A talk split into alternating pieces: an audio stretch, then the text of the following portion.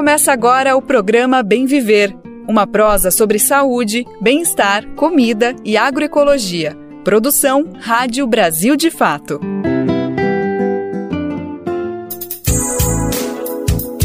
Hoje é segunda-feira, dia 27 de março de 2023. Comecinho de semana e a gente aqui, chegando para mais uma edição do Bem Viver.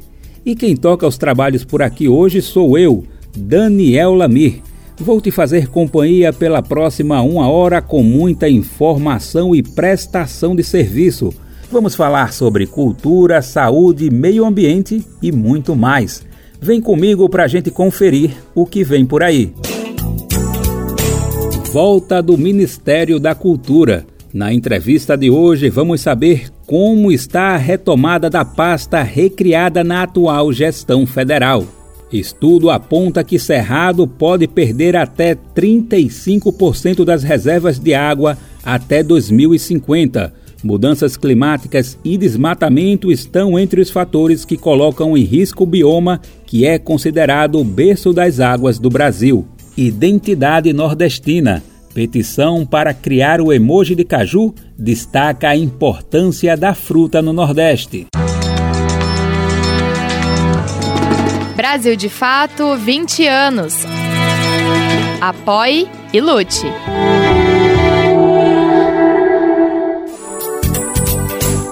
A gente está no ar com o Bem Viver de segunda a sexta-feira. O horário? Sempre às 11 horas da manhã na Rádio Brasil Atual 98,9 FM na Grande São Paulo. Também nesse horário pela nossa rádio web no site radio.brasildefato.com.br que você pode ouvir em qualquer lugar do planeta. Mais opções? Temos também Dá para ouvir o programa nos aplicativos de podcasts e na rede de rádios parceiras que retransmitem o bem viver de norte a sul do país. São mais de 100 emissoras. Então, faça parte dessa rede. Para saber como, vai no radio.brasildefato.com.br e acessa como ser uma rádio parceira. Aliás, manda seu recado aqui para a gente também, né?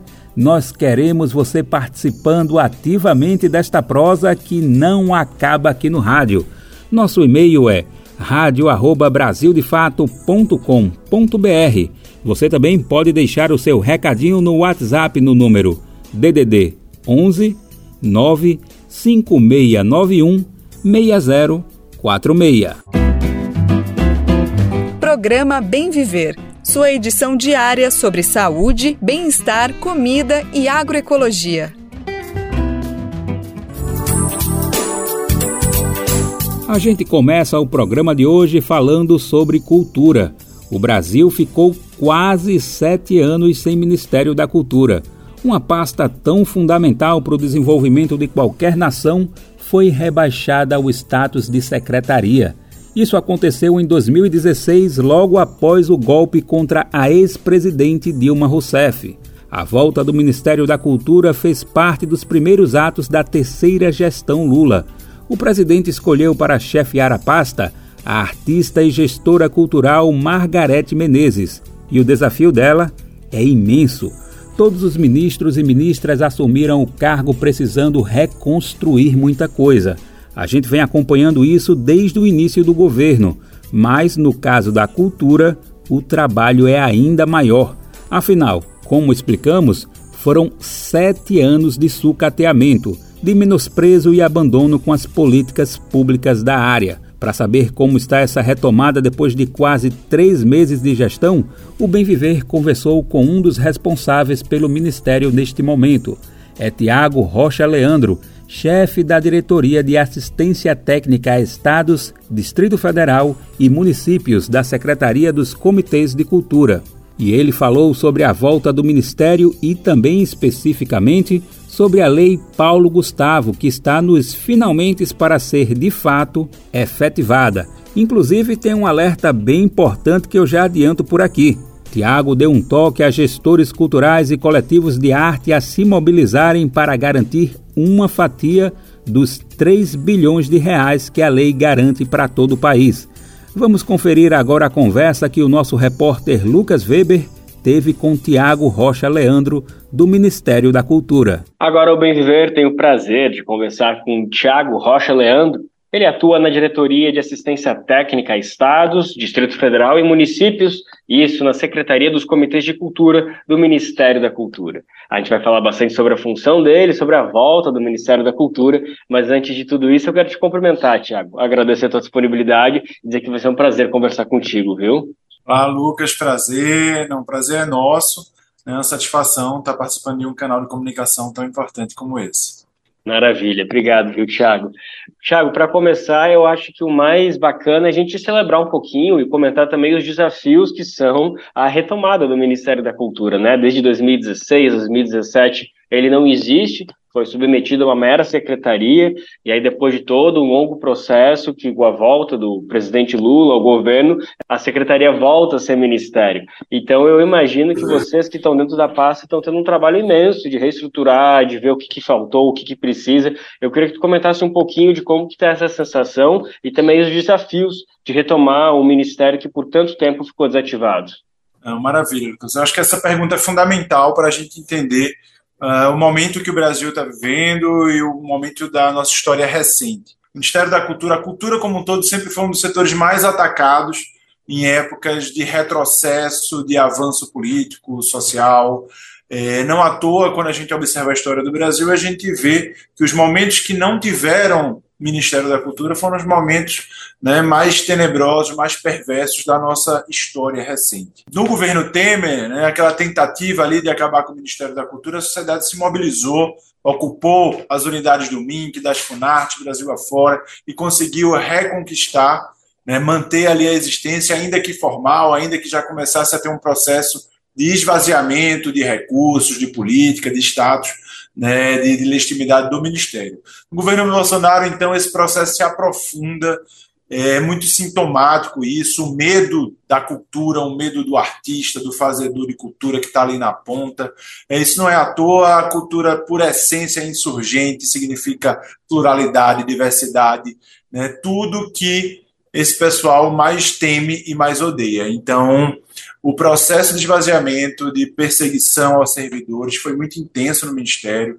Só agora, a gente participou da transição, mas só agora, estando aqui presente, a gente está tendo a real dimensão desse, desse abismo que foi criado, vários servidores relatando é, dificuldades, né, processo de adoecimento mental, vários servidores pediram aposentadoria antecipada, foram para outros ministérios, é, enquanto estrutura, até questões básicas, como mesa, computador, né, câmera para a equipe de comunicação, é, estrutura básica de funcionamento foi dilapidado, né, a falta de um inventário então, esse processo de retomada do Ministério ele é muito simbólico, ele está sendo muito difícil, mas ao mesmo tempo ele está sendo feito com muito brilho no olho. É encantador ver os servidores voltando a se encantar com as reuniões, com as pautas, é, de colorir novamente esse ministério, de trazer a importância. E o presidente Lula vem dando esta centralidade. Se a gente for ver, Desde o discurso de campanha, a palavra cultura estava presente em quase toda entrevista, em quase todo palanque que Lula estava, e isso está se reverberando também na construção desse início do governo, com o ministério com maior orçamento de sua história então, o desafio está à altura, né? O Ministério sendo respeitado na esplanada, sentando de igual para igual com Casa Civil, com saúde, com educação, porque a cultura também é tudo isso. Então, estamos muito animados, sabemos do, do desafio que não vai ser fácil, mas estamos muito animados com a noção da responsabilidade que o restabelecimento do MINC e das políticas culturais no país tem. Tiago, agora, agora falar um pouquinho mais das tuas funções dentro do Ministério da Cultura, eu acho que aí a gente já vai cair falando um pouquinho também de uma lei que me parece pertinente a gente retomar, que é a Lei Paulo Gustavo, aprovada durante a pandemia no Congresso Nacional, depois de muita luta e muita mobilização social e também dentro de parlamentares de progressistas dentro do Congresso. Eu queria que, primeiro que tu atualizasse qual é a situação da Lei Paulo Gustavo, em que caminho ela está, se ela está para frente, se ela vai acontecer, se tem algum entrave, e também se tu puder atualizar também como que está o teu papel na articulação para que ela seja efetivada e chegue na ponta, que é o principal ponto dessa lei. Se puder trazer para a gente esse panorama, eu agradeço, por favor. Perfeito, Lucas. É, então, pessoal, a nossa diretoria se chama Diretoria de Assistência Técnica a Estados, Distrito Federal e Municípios. Basicamente, é uma diretoria que foi criada para chegar nos gestores e gestoras dos estados e principalmente dos municípios que não historicamente tiveram esse suporte ministerial do governo federal na execução de políticas. A gente sabe que muitas vezes o gestor local tem a sensibilidade, tem a vontade, o interesse, ou se não tem, a sociedade civil organizada quer que ele tenha, e o que é utilizado para atravancar esses avanços é uma perspectiva técnica, jurídica. Ah, não pode porque o jurídico não deixa, a lei não permite. Então, há, existe muita possibilidade, sim, de a gente fazer uma disputa desse direito da cultura, entender a cultura também como um ramo do direito, que pode ser tensionado, que pode ser disputado. E a ideia de criar a diretoria foi exatamente para isso para estar junto com os gestores locais, gestores de pequenos, médios municípios, dizendo: olha, existe essa possibilidade jurídica, existe essa solução administrativa, funcionou assim em tal lugar. Se o problema é o órgão de controle, vamos juntos conversar com os tribunais de contas, com os ministérios públicos, para fazer essa sensibilização de que a cultura já foi muito criminalizada, né, que essa criminalização da cultura não é à toa. Então, desconstruir essa perspectiva a partir de um viés técnico, né, de mostrando as diferenças entre licitar uma ponte, construir o um prédio e fomentar a cultura. Então, essa é a razão de existência da nossa diretoria. Nesse contexto, estamos totalmente envolvidos na regulamentação da Lei Paulo Gustavo. Como a gente sabe, é importante fazer só um rápido parênteses aqui. A Lei Paulo Gustavo foi aprovada, você mesmo falou, Lucas, no contexto da pandemia, ainda no governo passado. Entretanto, o governo passado, o governo Bolsonaro, fez de tudo para evitar que esta lei se tornasse realidade. Primeiro, tentativa de não votar na, no Congresso, o voto, a aprovação acachapante da grande maioria, né, quase a unanimidade dos parlamentares, houve o veto do presidente. Esse veto foi derrubado, e aí, não satisfeito, o governo editou uma MP, uma medida provisória, que na prática estava significando um outro veto. Então, uma, uma, uma medida totalmente autoritária, inconstitucional, que teve que ser judicializada e somente no final do ano foi possível, com muita articulação da sociedade civil, desses parlamentares do campo progressista, derrubar essa medida provisória do governo Bolsonaro e a lei voltar a ter sua vigência, né, seu, seu orçamento garantido. Então, o Ministério, nessa retomada, tem como um dos principais desafios tirar a Lei Paulo Gustavo do papel. É uma lei emergencial, as pessoas estão com pressa, têm necessidade, os trabalhadores da cultura foram muito machucados e merecem essa aprovação da regulamentação quanto antes. Ao mesmo tempo, a gente não acredita em construção imposta, de cima para baixo. Então, o Ministério vem promovendo no último mês uma série de diálogos com gestores de municípios, com entidades, com fórum de gestores estaduais, com os comitês Paulo Gustavo Brasil afora, conselhos de cultura, para ouvir, dialogar e construir uma regulamentação que dê conta da diversidade cultural do nosso país, de seus territórios, de suas regiões. Então, esse processo já vem sendo feito, não vai demorar muito para acabar. A previsão é que neste próximo mês ah, o decreto já seja publicado, o sistema aberto e os municípios e estados já comecem a cadastrar seus planos de trabalho e recebam os primeiros recursos. É uma lei extremamente vultuosa, são 3,8 bilhões de reais que serão injetados diretamente para a execução de estados e municípios. Então, todo estado e todo município brasileiro pode ficar apto para receber esses recursos e fazer um edital é, para os trabalhadores, para os fazedores, os construtores da cultura na sua cidade. Ótimo, Tiago. Mais uma questão que eu queria ver ainda sobre a Lei Paulo Gustavo é que, como você mesmo estava comentando, a cultura muitas vezes é colocada aí como um ministério à parte, ele é subcolocado em questões em relação a outras pastas que são tidas como mais importantes. Então, às vezes, as pessoas nem têm conhecimento sobre tudo que é produzido. E a, própria Lei Paulo Gustavo talvez seja um exemplo disso. Eu quero saber se vocês estão tendo facilidade ou não tanto para conversar com as pontas, com os estados, com os municípios sobre esses recursos, sobre a forma de alocá-los, como que está esse diálogo, está acontecendo, vocês estão tendo dificuldade, é, até prefeituras que não necessariamente são alinhadas ao governo também têm procurado o governo, existe algum tipo de entrave nesse sentido ou o diálogo está fluindo? Olha, tem sido um movimento muito interessante de ser observado. É, a sociedade civil conseguiu uma mobilização muito forte né, desde a aprovação e derrubada dos vetos da Lei Paulo Gustavo. Então, o que a gente observa é quase um estado de conferência permanente, né, de auto-organização de comitês da Lei Paulo Gustavo, espalhados por todo o Brasil, e uma procura aberta de gestores das mais diferentes matrizes partidárias ideológicas, né, com interesse em receber esses recursos. Porque, ao final, ao final, é uma política muito importante que ela descentraliza os recursos para todos os municípios. Né? Então, é, por mais que o prefeito, a rigor, historicamente não tenha sensibilidade sobre a cultura, ele está tendo agora uma sociedade civil organizada, cobrando, mostrando que, olha, não é só uma questão política, é uma questão de investimento na cidade.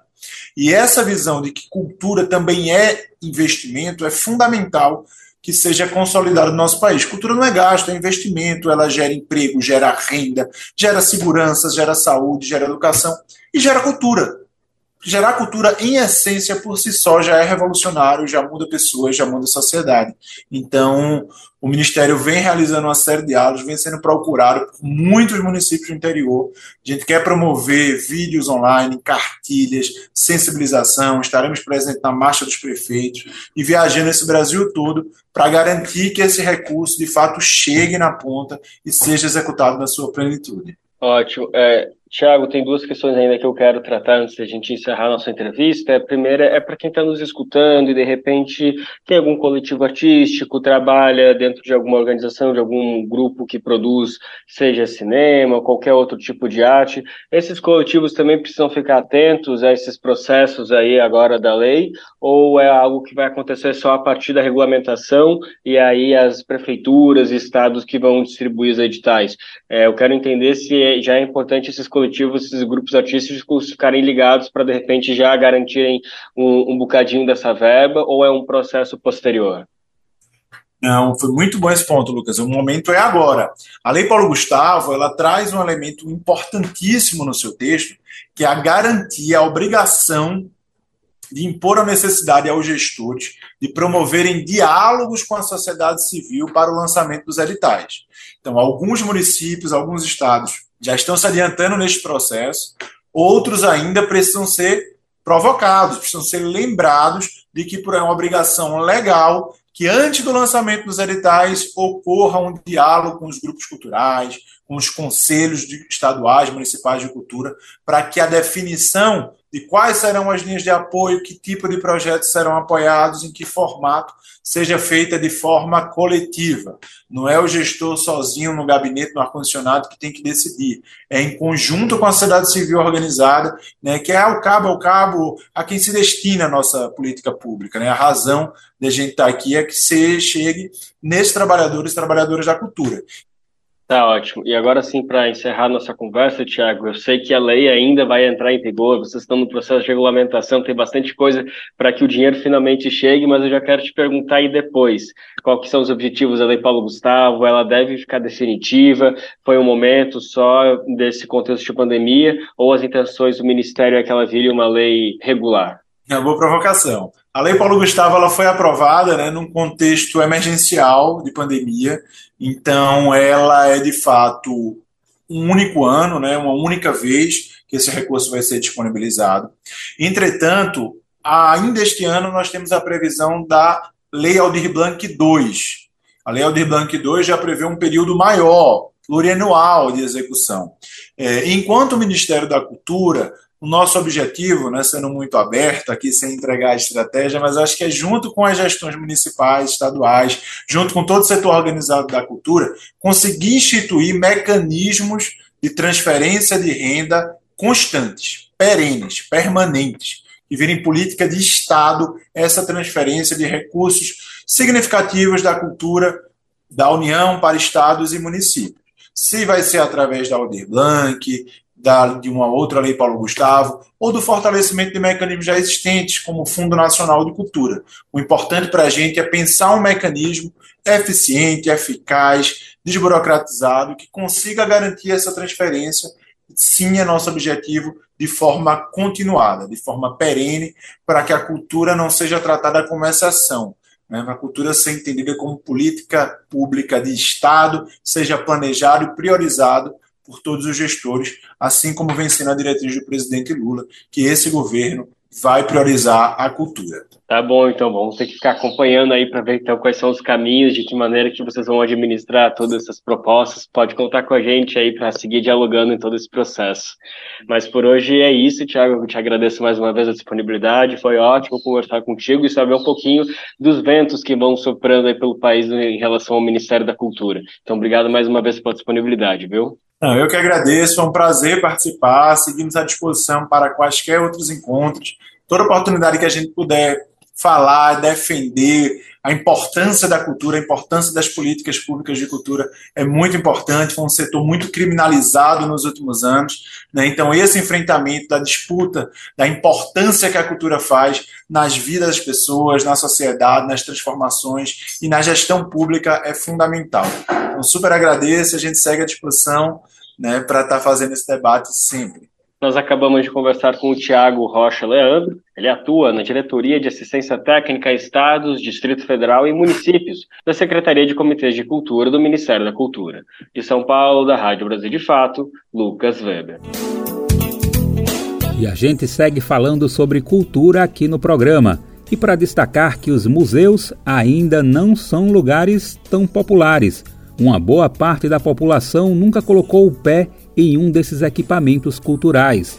Associados muitas vezes a lugar de coisas velhas e pouco interessantes, esses prédios abrigam verdadeiras preciosidades que dizem muito sobre um determinado tempo. Obras do famoso pintor impressionista francês Claude Monet, por exemplo, já retratavam a poluição do ar causada pela Revolução Industrial. Essa foi uma descoberta feita por pesquisadores da França e dos Estados Unidos a partir de uma estimativa em grade. A gente até vai entender melhor esse método de medição na reportagem de Elaine Alves para o quadro Cotidiano da Ciência da Rádio USP. Ela conversou sobre o assunto com a professora Maria de Fátima Andrade, do Instituto de Astronomia, Geofísica e Ciências Atmosféricas da Universidade. Vamos conferir agora. Desde o século XIX, as obras impressionistas, que eram carregadas de subjetividade, contornos imprecisos e paisagens, chamam a atenção de muitos. No entanto, não sabíamos que artistas desse movimento estético, como Claude Monet e William Turner, estavam também retratando a poluição do ar em suas pinturas. Em um artigo publicado na revista Proceedings of the National Academy of Sciences, no começo deste ano, pesquisadores da Universidade Sorbonne, na França, e da Universidade de Harvard, nos Estados Unidos, demonstraram que as pinturas de Turner e Monet reproduzem com precisão as mudanças atmosféricas em Londres e Paris ao longo do século XIX. Para explicar como os cientistas chegaram a essa conclusão, eu conversei com a Maria de Fátima Andrade, professora do Instituto de Astronomia, Geofísica e Ciências Atmosféricas da USP. Só para te dar um pouco de contexto, o início da Revolução Industrial foi amplamente alimentado por carvão, que contém de 1 a 5% de enxofre. Por isso, para medir o nível de poluição atmosférica no passado, os cientistas utilizaram uma estimativa em grade das emissões de dióxido de enxofre. De 1800 a 1850, o Reino Unido emitiu quase metade das emissões globais de dióxido de enxofre, o que contribuiu para os efeitos visuais retratados nas pinturas que a professora Maria de Fátima comenta. O que eles fizeram nesse trabalho é fazer uma, ter uma ideia do quanto que era consumido de combustível nessa época da Revolução Industrial, e aí, a partir do total de eh, material, de carvão que era consumido, estimaram o quanto que era emitido de enxofre. Então, o, o trabalho, eles fazem uma relação com a concentração de enxofre e eles estimaram a partir do uso do carvão. Em linhas gerais, os artistas impressionistas retratavam a poluição visível no ar, e a professora explica quais elementos constituíam essa poluição e prejudicavam a visibilidade nas cidades. Nessa época da Revolução Industrial e em, em Londres, né, um autor, o Turner, mostra muitos dados de Londres, o Monet, Paris tal, mas o que tinha muito é que você tem uma combinação de muita emissão de partículas, com enxofre, e muita umidade né, nessas regiões. Então, você tinha essa combinação das duas coisas e aí sim você aumentava ainda mais essa interferência, né, essa queda de visibilidade por causa dessas partículas. E não é só na arte que a poluição se faz presente. Os seus efeitos também podem ser sentidos na nossa saúde e visão de mundo. A professora lembra, inclusive, que na literatura da Idade Média, artistas já registravam essa visão embaçada da natureza. E quando a gente vê algumas literaturas anteriores, mais antigas, alguns que na verdade não eram se considerar cientistas, mas muitas vezes até filósofos, eles descreviam, por exemplo, já na Idade Média, que a poluição sujava os castelos, ela prejudicava a visão, e causava danos à saúde. Porque era tão alta essa conservação também, né? Você pode imaginar, você precisava queimar lenha, carvão para aquecimento e tudo isso. Esses escritores já percebiam que isso trazia um malefício, porque já tornavam as coisas mais sujas na visão deles. E que isso provavelmente também faria mal à saúde. Por meio da visibilidade do ar, populações antigas já tinham noção que a poluição atmosférica faz mal à saúde. Atualmente, temos evidências que comprovam essa relação, como dados de internação por eventos de poluição e estudos experimentais. A gente tem o dado da medida da poluição e a gente tem o dado da saúde. O dado da saúde, às vezes, é aquela informação de aumento de internação quando tem um evento de poluição, mas também tem estudos experimentais com animais, com células. Então, a relação de poluição com saúde, ela é muito embasada. A Organização Mundial da Saúde recomenda lá os valores seguros para as concentrações, baseados em estudos, não é algo que tenha dúvidas, né? Já é bem estabelecido. E no passado, a percepção era muito ligada com essa coisa da visibilidade. 200 anos depois, a medição da poluição que é feita hoje vai além de enxergar seus efeitos visíveis. Sensores e satélites são olhos modernos que nos ajudam a clarear nossa visão sobre partículas perigosas na atmosfera? Atualmente, a gente mede de várias formas. A gente tem equipamentos que ficam instalados em estações, em superfície.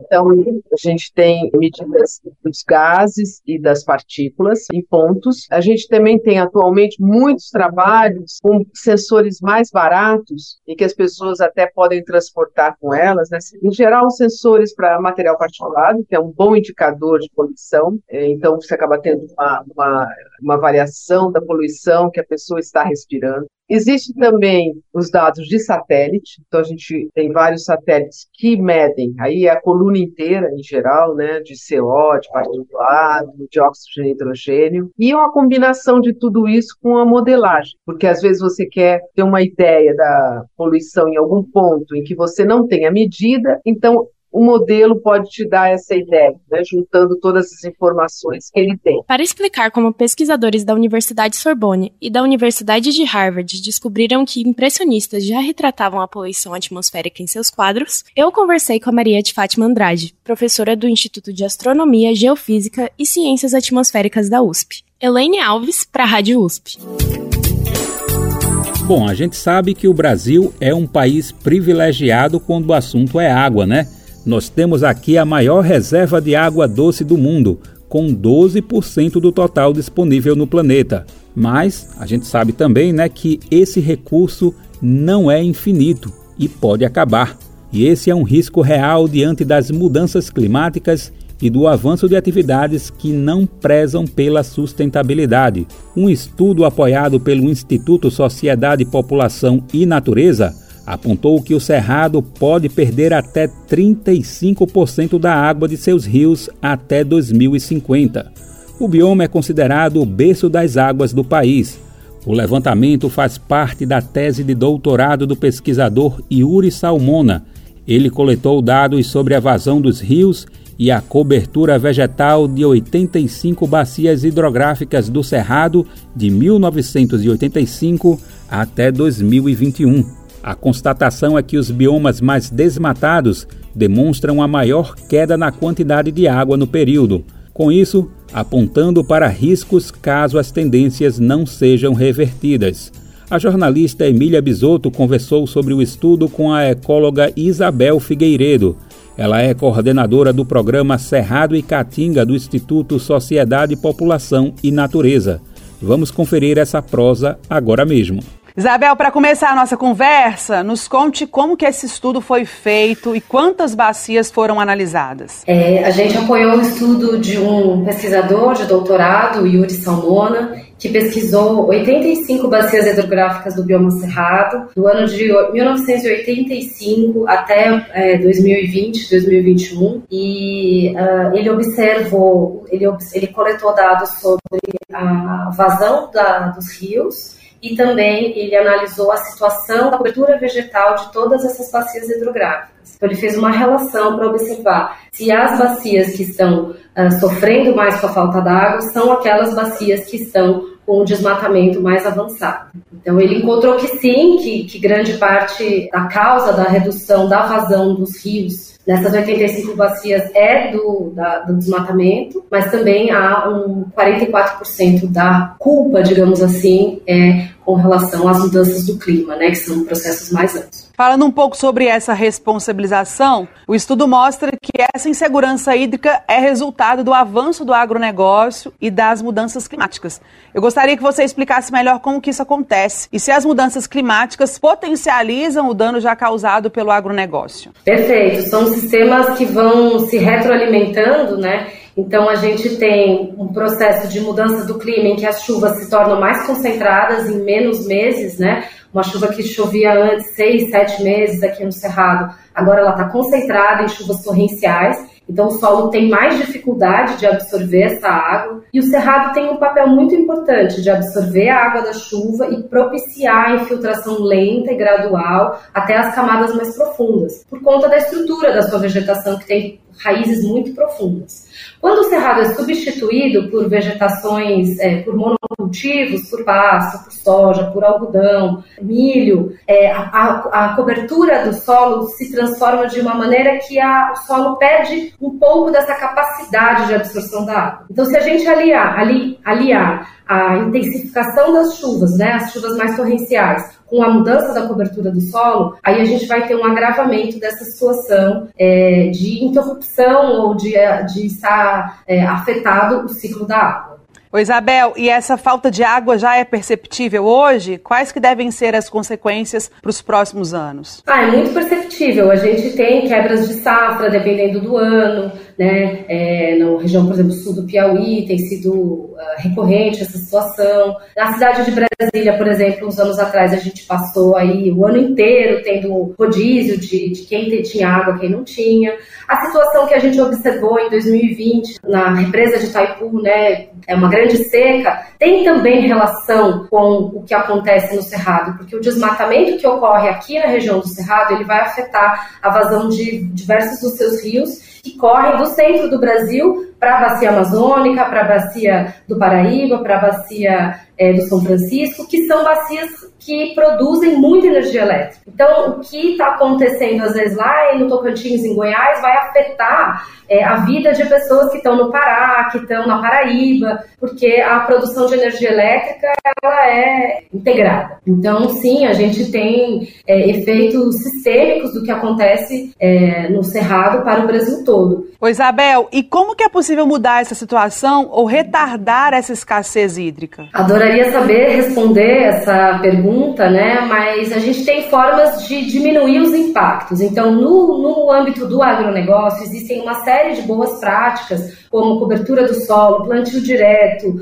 curvas de nível, que são é, fundamentais de serem empregadas assim como o respeito às legislações ambientais de proteção é, das áreas de proteção permanente, que são as beiras de riacho, topos de morro, áreas alagadas, e também a manutenção das reservas legais dentro das propriedades, que são áreas de vegetação nativa. Mas a gente também precisa ter a proteção é, de áreas protegidas, né, unidades de conservação. O Cerrado faz oito anos que não há a criação de nenhuma unidade de proteção integral federal.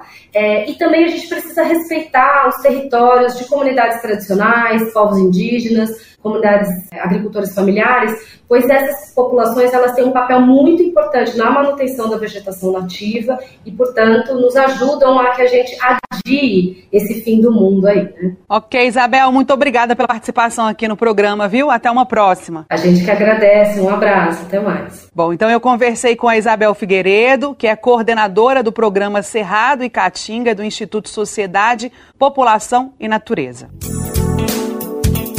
Se por um lado atividades como o agronegócio contribuem para colocar a biodiversidade em risco, populações tradicionais e do campo seguem com suas produções seculares em harmonia com o meio ambiente.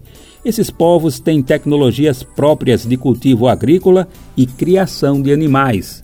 Nessa produção, na maioria das vezes, serve para o consumo próprio, mas com o auxílio de políticas públicas poderia se disseminar pelo país. Na semana passada, o governo federal deu um passo adiante nesse sentido.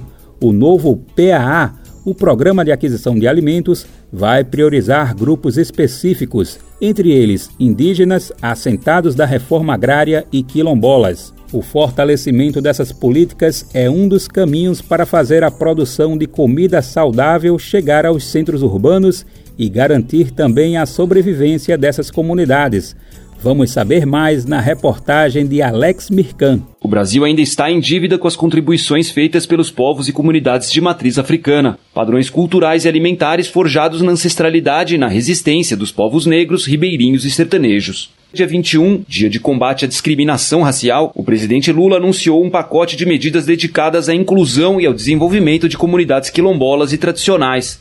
Um aceno de Brasília à almejada reparação histórica, que contou com a titulação de três territórios quilombolas e ao retorno de ações afirmativas, como descreve Eloy Ferreira de Araújo, presidente da Coordenação Nacional de Articulação de Quilombos. O povo negro vive nesse país pela uma ciência de natural. Isso vai passando de pai para filho.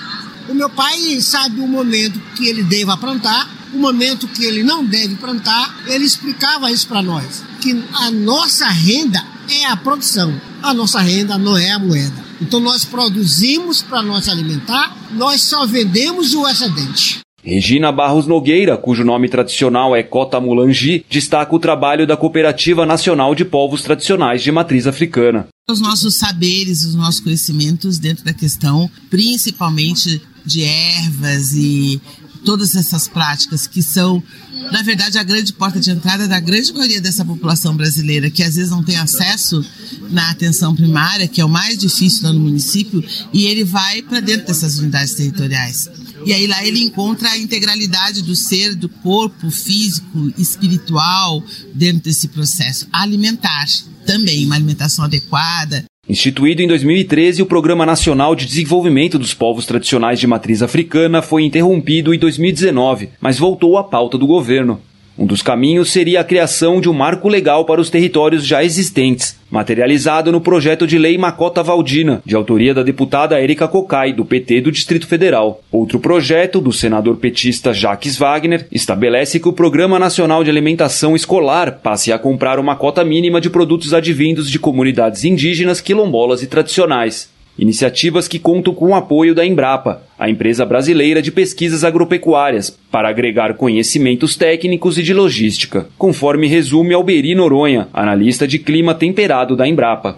A Embrapa, por ter uma rede é, de, formada por várias unidades no país, ela pode, vamos dizer assim, em diferentes ambientes, se conectar a essa estratégia comum de provimento de alimentos de alto valor biológico é, alimentos que tenham ativos do ponto de vista ambiental, do ponto de vista social, do ponto de vista político, importantes para o desenvolvimento do Brasil enquanto nação, sobretudo no momento de crise planetária e de mudanças climáticas extremas. Quarta, dia 22, o encontro ajudou a aproximar os povos de matriz africana das comunidades tradicionais de fundo e fecho de pasto. Oportunidade para falar das práticas seculares das populações do Vale do São Francisco, no Nordeste. O uso comunitário da terra, a agricultura familiar e a tradição de criar animais soltos têm sido fundamentais à sobrevivência em uma região marcada por secas prolongadas. Segundo o IBGE, cerca de um milhão de animais caprinos, principalmente o bode, são criados na região. Um circuito ainda restrito que pode ser valorizado e ampliado. Valério Rocha, do movimento Fundo e Fecho de Pasto, do norte da Bahia, explica. A gente lá já cria de forma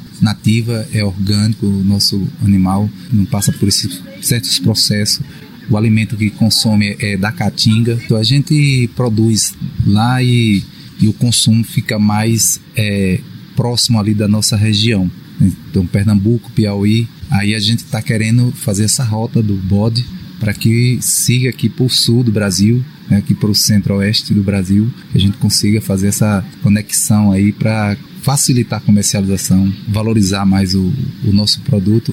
De Brasília para a Rádio Brasil de Fato, Alex Mirkan. A garantia do direito à terra a um lugar para viver e produzir é, sem dúvida, um dos principais desafios enfrentados por essas populações.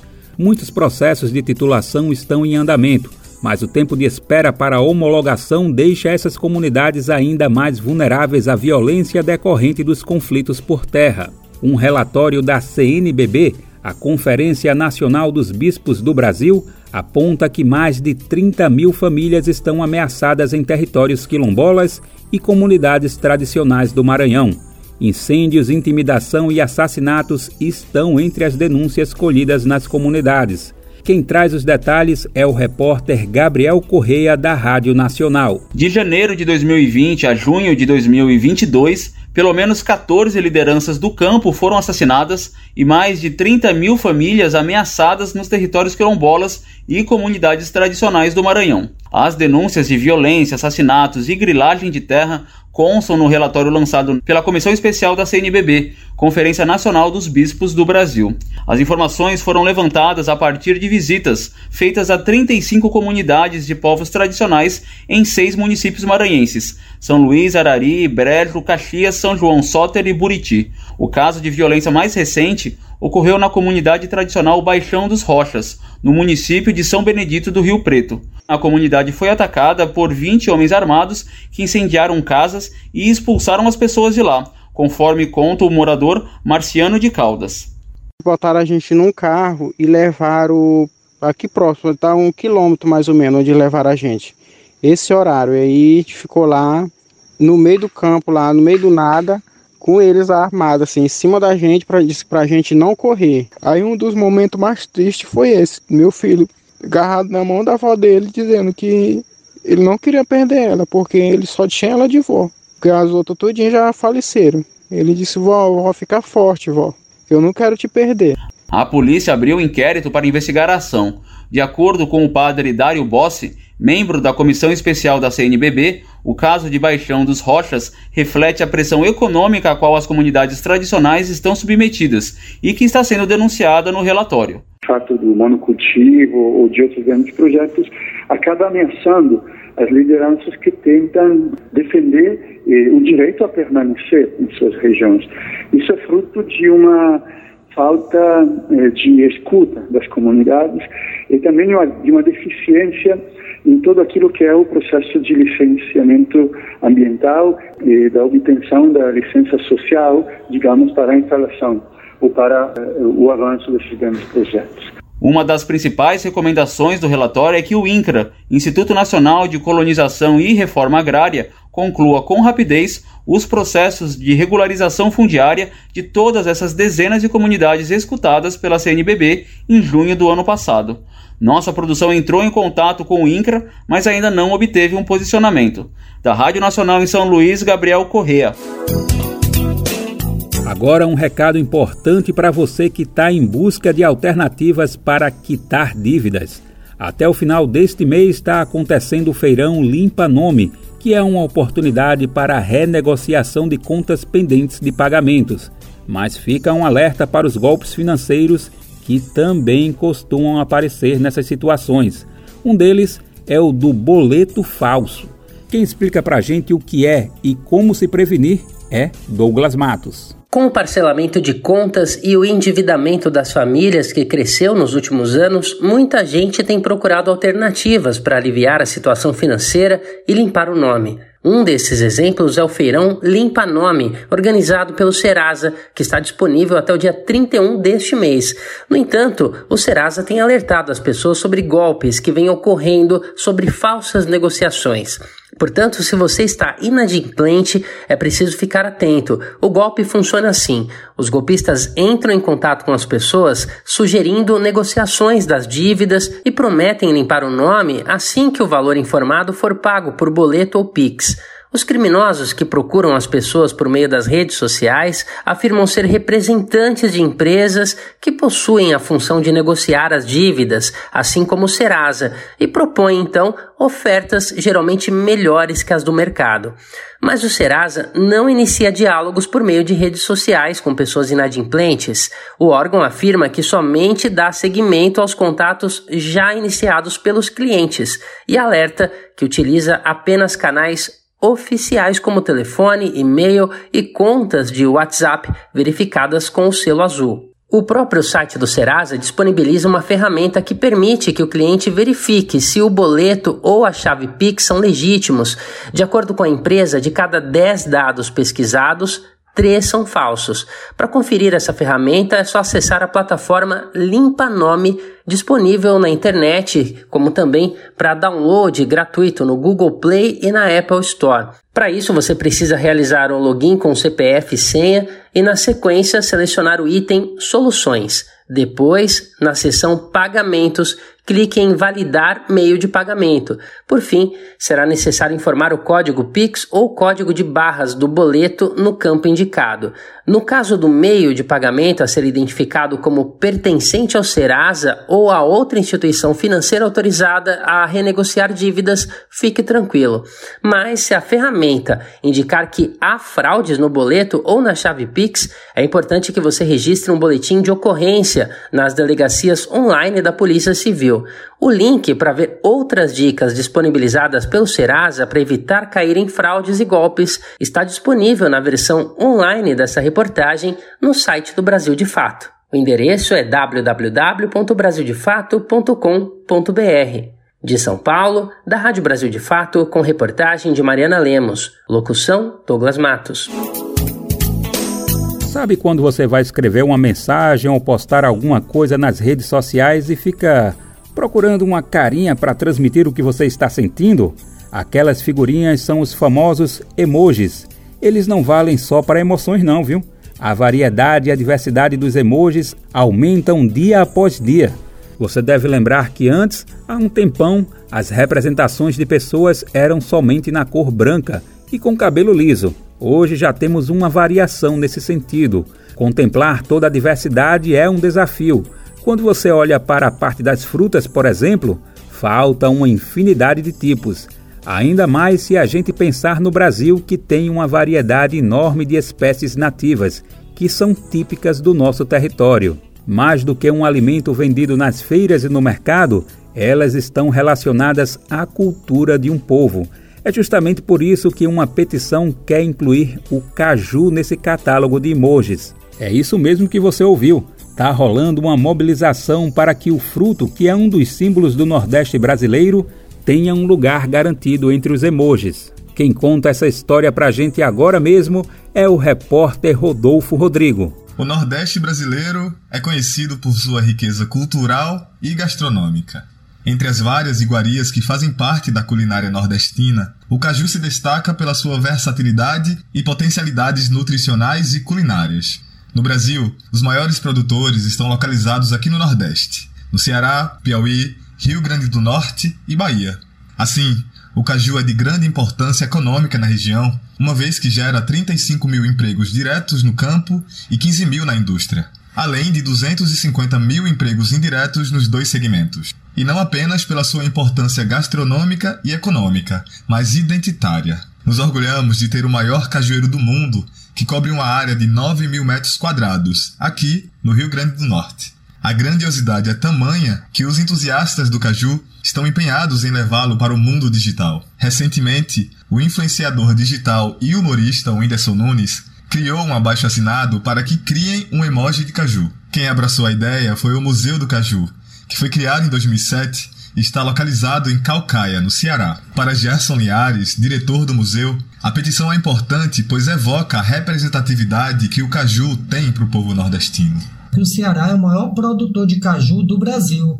Né? Ele é o maior produtor de caju, seguido do Piauí, Rio Grande do Norte e os outros estados do Nordeste. Então, só em ter isso, estamos no Ceará, na terra do caju, criamos o Museu do Caju, por que não também né, a gente se agregar a essa luta para que a gente crie o emoji do caju. O Museu do Caju é o primeiro e único projeto que promove e divulga a cultura do caju como um dos principais produtos de inclusão socioeducacional, cultural e econômica do estado do Ceará.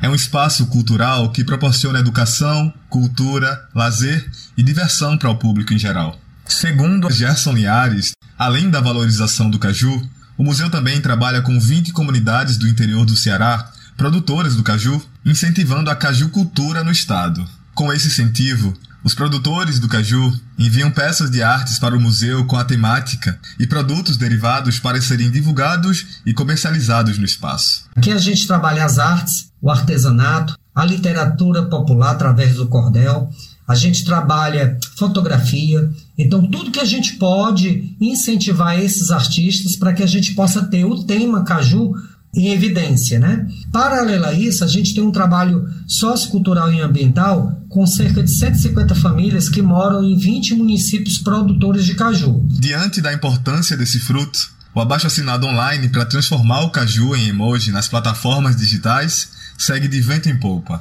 A petição precisava ter o apoio de 7,5 mil pessoas para chamar a atenção dos tomadores de decisão. Atualmente, conta com mais de 11 mil assinantes. Para assinar a petição e ajudar na valorização desse símbolo nordestino, acesse o site change.org. No Recife, da Rádio Brasil de Fato, Rodolfo Rodrigo. Hoje é o dia do grafite.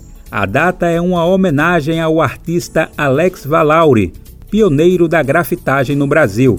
Ele morreu em 27 de março de 1987 e hoje a gente vai conhecer um projeto que usa o grafite como linguagem para homenagear pessoas pretas. É o Muro Negro, iniciativa tocada por uma dupla de artistas que está ressignificando ruas do Rio de Janeiro. Os grafiteiros já pintaram diversas paredes da cidade exclusivamente com personalidades pretas, como Cartola, Marielle Franco e o maestro Moacir Franco. Bora saber mais sobre o projeto no quadro Mosaico Cultural.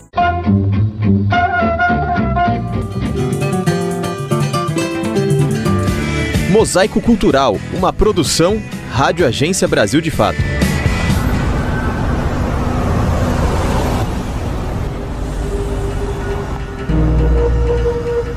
Você sabe qual é o significado do nome da rua em que você mora ou frequenta? Alguns nomes fazem referências a características geográficas, mas a maioria dos logradouros no Brasil possuem o nome de homens, sendo em sua maior parte militares, políticos ou aristocratas.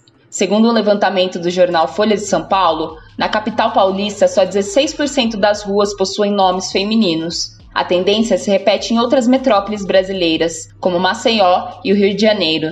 A questão racial também merece destaque na opinião do jornalista Pedro Rajão. Ele afirma que poucas ruas na capital carioca levam o nome de pessoas pretas. O túnel Rebouças é uma das exceções dessa tendência na cidade. O nome faz homenagem a André Antônio Rebouças, ambos engenheiros negros de muito destaque no Brasil durante o Segundo Reinado. Por outro lado, para ampliar a representatividade negra nos espaços urbanos, Pedro Rajão toca o projeto Muro Negro há uma década utilizando a arte do grafite. Os nossos bairros, os nossos nomes de rua, os grandes monumentos e estátuas são as generais, comandantes e viscondes e né, e príncipes e princesas brancos, né, e, e, muitas vezes grandes genocidas, né, como o Duque de Caxias, que leva o nome de um município no Rio de Janeiro, o projeto é feito ao lado do artista Kazé, contornando e colorindo a importância de personalidades negras pelas ruas cariocas. A primeira grafitada da dupla foi para representar o músico nigeriano Fela Kuti. White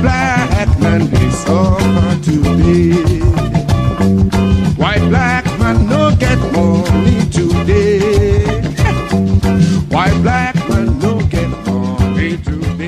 o trecho da música no ritmo Afrobeat questiona: por que o homem negro sofre hoje? Por que o homem negro não ganha dinheiro hoje? A letra questiona o racismo estrutural por trás das desigualdades entre brancos e negros.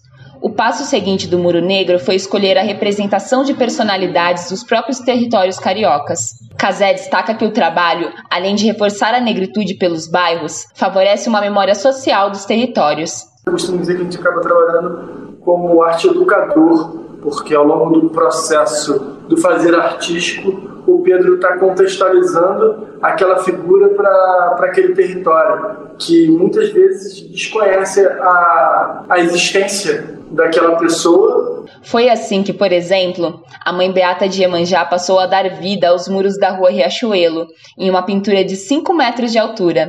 E o sambista Cartola voltou para o bairro da Lapa, juntando cores e formas ao eco das vozes e melodias. Outros exemplos de artes representadas pelo projeto são da vereadora Marielle Franco, Lima Barreto e a sambista Clementina de Jesus. onde vai? Pergunta onde vai o parente pro quilombo do Tumbá. Chora, chora, Congo e devera. O projeto também incentiva a apropriação da temática das artes representadas nos muros. Os grafites contam com QR codes que linkam para conteúdos com mais informações sobre a personalidade retratada. O ato de estar juntando isso para construir um, uma reparação social né, levando informação, tentando combater o racismo. Né, é, são várias questões que, que envolvem que a gente acaba se tornando um ativista. Né? Projeto conta com financiamento coletivo para se manter de pé. As contribuições podem ser feitas pelo site Vaquinha Virtual, digitando o projeto Muro Negro. Mil nações moldaram minha cara minha voz uso para dizer o que se cala. O meu país é meu lugar de fala. De São Paulo, da Rádio Brasil de Fato, com supervisão de Daniel Lamir, Adriele Marcelino.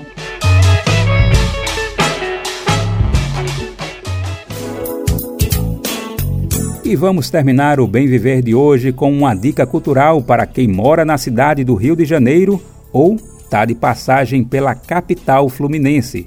O Museu da Imagem do Som está com uma exposição que retrata a origem da arte negra no carnaval.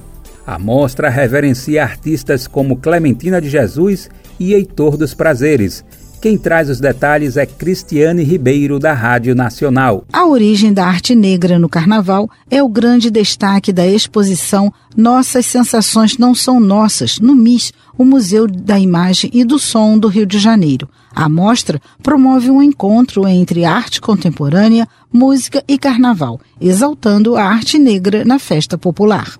A exposição, que faz a integração de obras do acervo do MIS com as de artistas da atualidade, leva o público a refletir sobre como uma criação do passado ainda pode repercutir no tempo presente. E a curadora Ana Paula Rocha enfatiza que os artistas reverenciados na exposição como Heitor dos Prazeres, Clementina de Jesus, Aracide Almeida, Senhor e o grupo Os Oito Batutas, integrado por Pixinguinha, por exemplo, são homens e mulheres todos negros que tiveram a coragem de criar arte, fazer carnaval e levar reflexões e felicidade para um Brasil extremamente racista e hostil. Então a gente é, inicia né, fazendo uma reverência a essas mulheres pretas, a tia Ciata, tia Persiliana, é, e essa, essa exposição realmente ela resgata e faz esse movimento do olhar e, e buscar o que por vezes a gente circula, né, pelos territórios e, e, não tem essa dimensão, né, de, de toda essa efervescência mesmo, né, que aconteceu antes, antes de nós. A curadora explicou que os artistas negros do passado foram muitas vezes perseguidos, evidenciando em suas músicas não só alegrias, mas práticas de exclusão.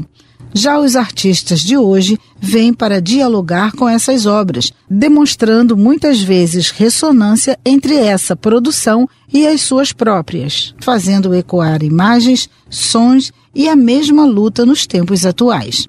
Segundo Ana Paula, o título da exposição é um trecho de um depoimento para a posteridade, projeto de memória do museu, de Alberto Ribeiro, um dos compositores da Marchinha Chiquita Bacana. Ele comentou que a inspiração era fruto de experiências coletivas. A mostra pode ser vista até 5 de maio, de segunda a sexta-feira, das 10 às 5 da tarde. O Museu da Imagem e do Som fica na Lapa, região central da capital fluminense. Da Rádio Nacional no Rio de Janeiro, Cristiane Ribeiro.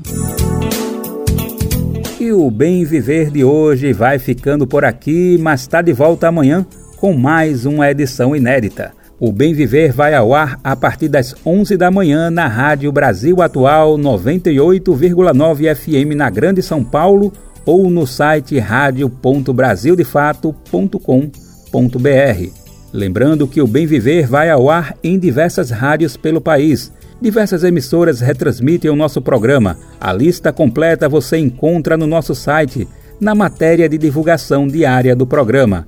Aqui a gente sempre reforça o agradecimento e confiança de se somar nessa nossa caminhada de debate e construção de uma sociedade alinhada ao conceito do bem viver. Muito obrigado por estarem com a gente. Vamos nessa que tem muito mais pela frente. O Bem Viver também fica disponível como podcast no Spotify, Deezer, iTunes e Google Podcasts.